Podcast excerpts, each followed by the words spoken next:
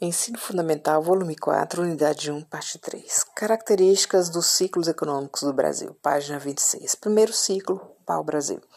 Comercializado até seu quase esgotamento. Comércio feito com os indígenas através de escambo.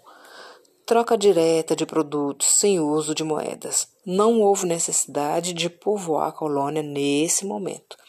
Segundo ciclo, a partir de 1530, as invasões piratas e o fraco comércio com o Oriente, atrás de especiarias, Portugal vê a necessidade de povoar sua colônia na América do Sul.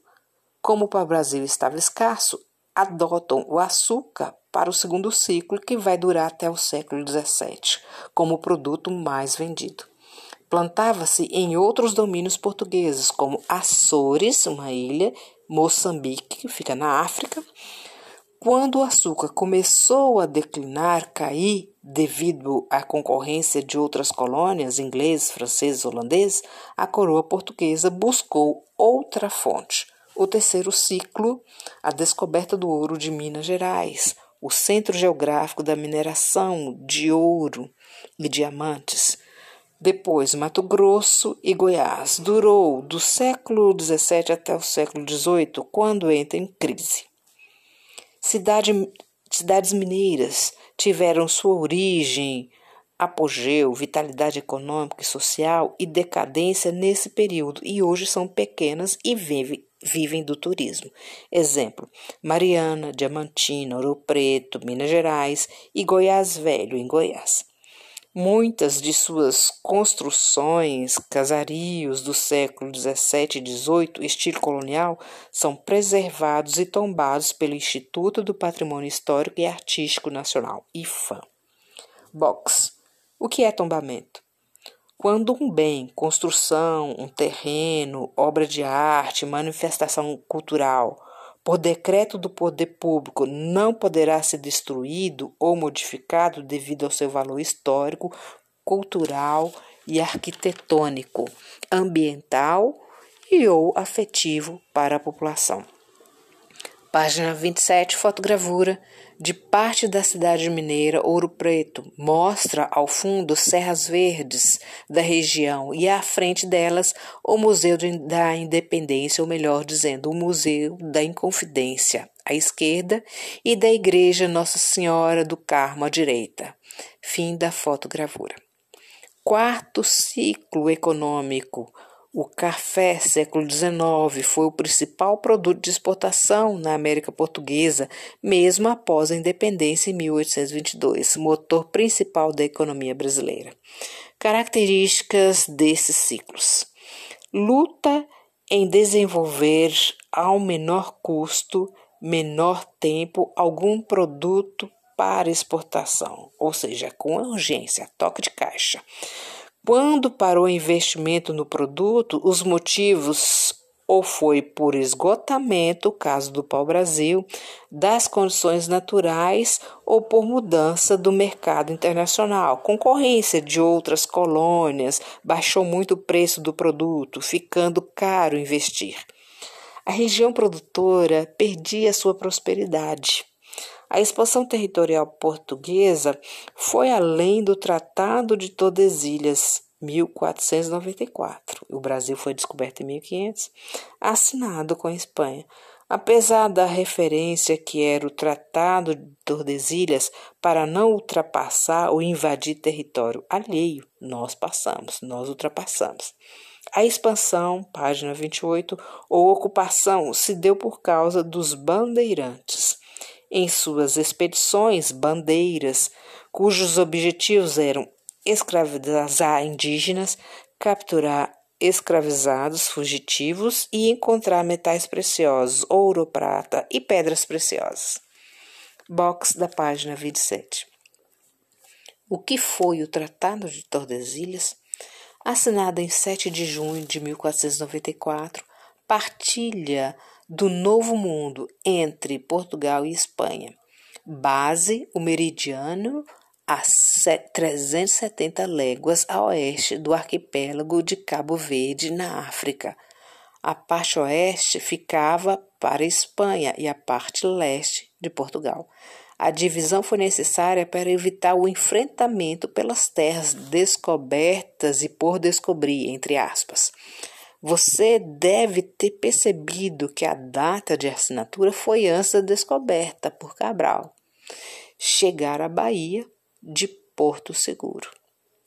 Continuação da página 28. Você sabia? A história do estado de São Paulo e do Brasil foi marcada pelos bandeirantes a antiga vila de São Paulo de Piratininga era pobre. Os paulistas passam a organizar as bandeiras, expedições que iam para o interior da colônia para caçar índios, futuros escravizados e buscar ouro, prata e pedras preciosas. Existe polêmica sobre a figura do Bandeirantes. Alguns historiadores, ou não, acham que foram os bandeirantes heróis, ampliar o território brasileiro e ultrapassar o Tratado de Tordesilhas. Por outro lado, a truculência, violência, excessiva dos bandeirantes foi responsável pela escravidão e o extermínio de milhões de indígenas. Quando São Paulo se tornou o centro econômico do país, a figura símbolo do empreendedorismo foi o bandeirante. O que será que São Paulo quer dizer com isso? A sede do governo paulista é chamada de Palácio dos Bandeirantes. Mapa título Império Colonial, português e espanhol. Novamente o mapa mundi que mostra na cor roxa os territórios, a maioria sob domínio de Portugal, e na cor verde territórios sob domínio espanhol. A Península Ibérica, localização de Portugal e Espanha, também está pintada como referência. De um lado roxo, Portugal, do outro lado verde, Espanha. Península Ibérica é onde fica Portugal e Espanha, não se esqueçam. Temos duas linhas na vertical que cortam ou dividem as regiões partilhadas pelos países ibéricos. O primeiro, próximo à América, a linha passa dividindo ao meio a América do Sul, precisamente o Brasil. Nessa linha vemos a referência de 370 léguas da linha que divide o Brasil até Cabo Verde.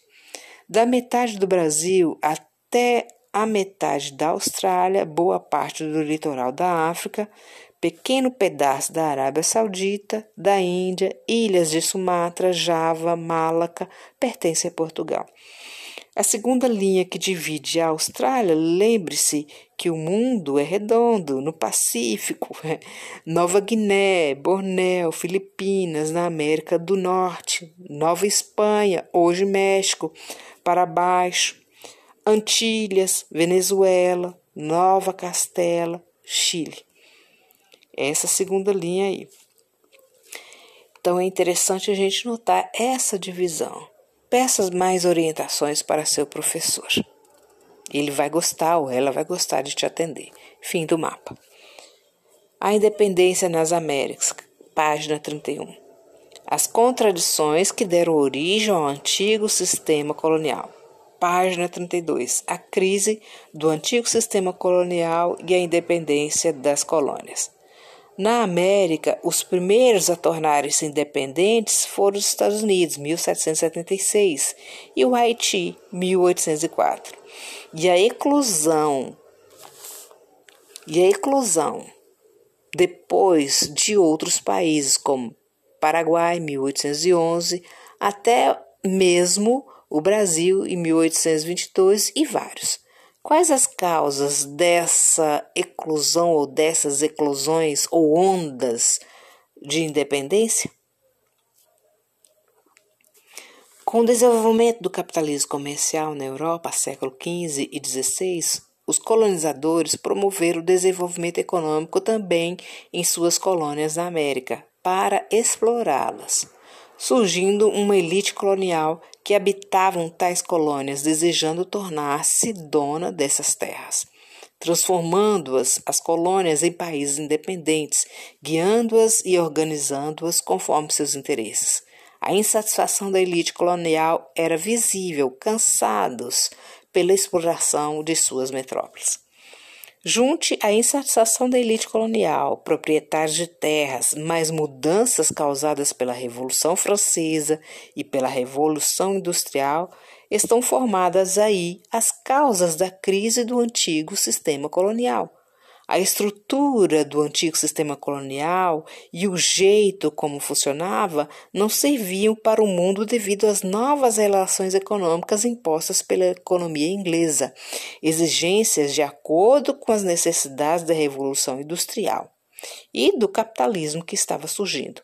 As experiências são fim do monopólio colonial ou exclusivismo colonial ou parto colonial. A colônia só podia vender e comprar para a metrópole ou autorizados por ela, lembra? Se as colônias virassem nações independentes, o mercado consumidor inglês aumentaria e a venda de produtos industrializados pelo mundo seria sem intermediários, sem as antigas metrópoles. Na segunda metade do século XVIII, a consolidação do capitalismo industrial fez as práticas mercantilistas tornarem-se obsoletas e jogadas para o lado, e no lugar uma nova política econômica, o liberalismo.